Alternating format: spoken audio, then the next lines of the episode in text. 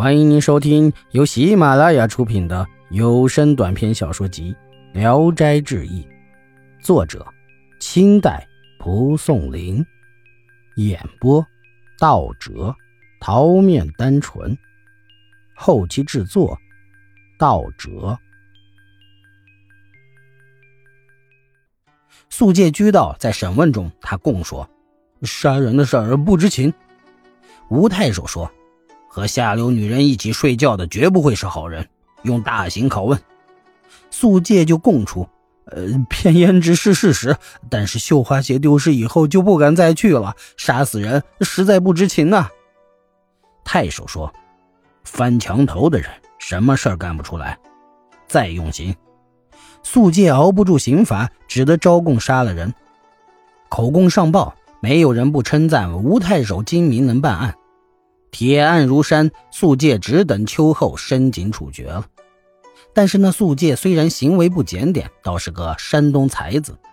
他听说学史施于山的才能是人人称颂的，又爱护有才能的人，他就写了状子，托人呈送给学史，说他是冤枉的。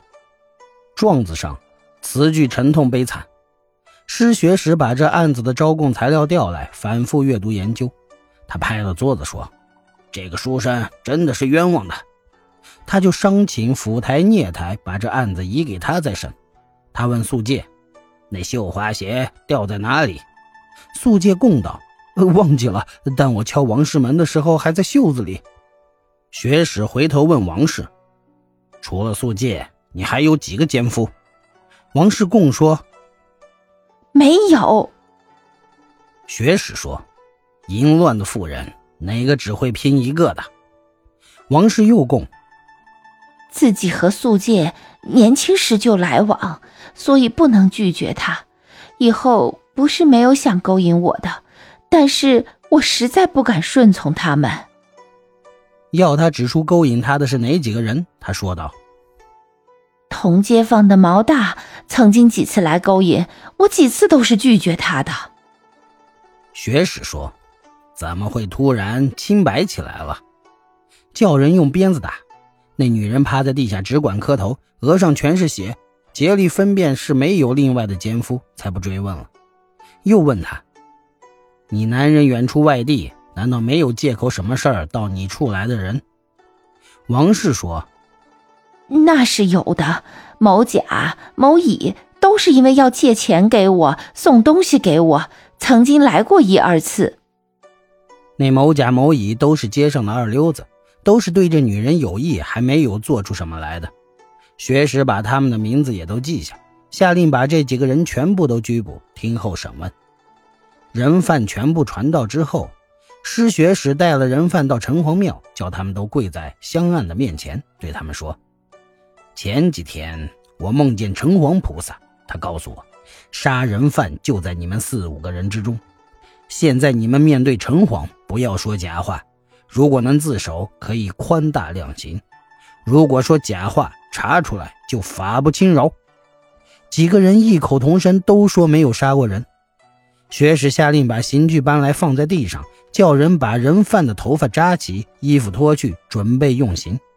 他们齐声叫冤枉，学史就叫人把刑具撤去，对他们说：“既然你们不肯招认，那就要请菩萨来把凶手指出来。”他叫人用毛毡被褥把大殿的窗户全部遮住，不让漏一点光线，把人犯的背都袒露着，赶到暗室里，给他们一盆水，叫他们先洗洗手，分别用绳子拴在墙下，命令他们面对墙壁站好，不准动。杀人凶手城隍菩萨会在他背上写字的。关了一会儿，把他们叫出来，查看每人的脊背，指着毛大说。这是杀人的凶手。原来失血时先叫人把灰涂在墙上，又叫人犯在煤灰水里洗手。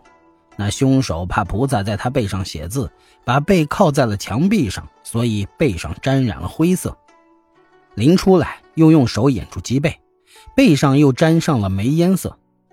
学师本来疑心毛大是杀人犯，这样就证实了。把他用了重刑，他就把杀人的前后经过如实招供了。最后，失学时判道：素戒，走了彭城阔耍小聪明而招致杀身之祸的老路，得了个像登徒子那样好色的名声，就因为他与王氏两小无猜，竟然像夫妻一样同床而眠。又因王氏泄露了胭脂的心事，他竟占有了王氏还不满足，又打胭脂的主意。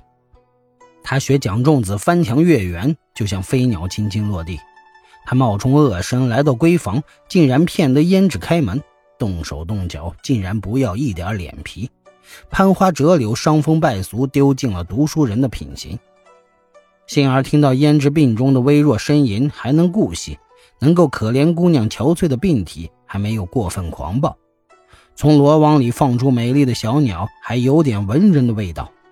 但脱去人家的绣鞋作为信物，岂不是无赖透顶？像蝴蝶飞过墙头，被人隔窗听到了私房话。如同莲花落瓣，绣鞋落地后就无影无踪。假中之假因此而生，冤枉了恶神之外，又冤枉了素界，有谁相信？天降大祸，酷情之下差点丧命，自作自受，几乎要身首分离。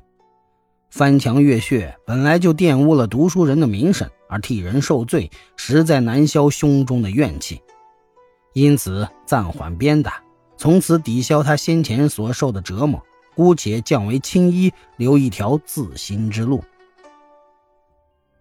本集演播到此结束，谢谢大家的收听，喜欢请点赞、评论、订阅一下。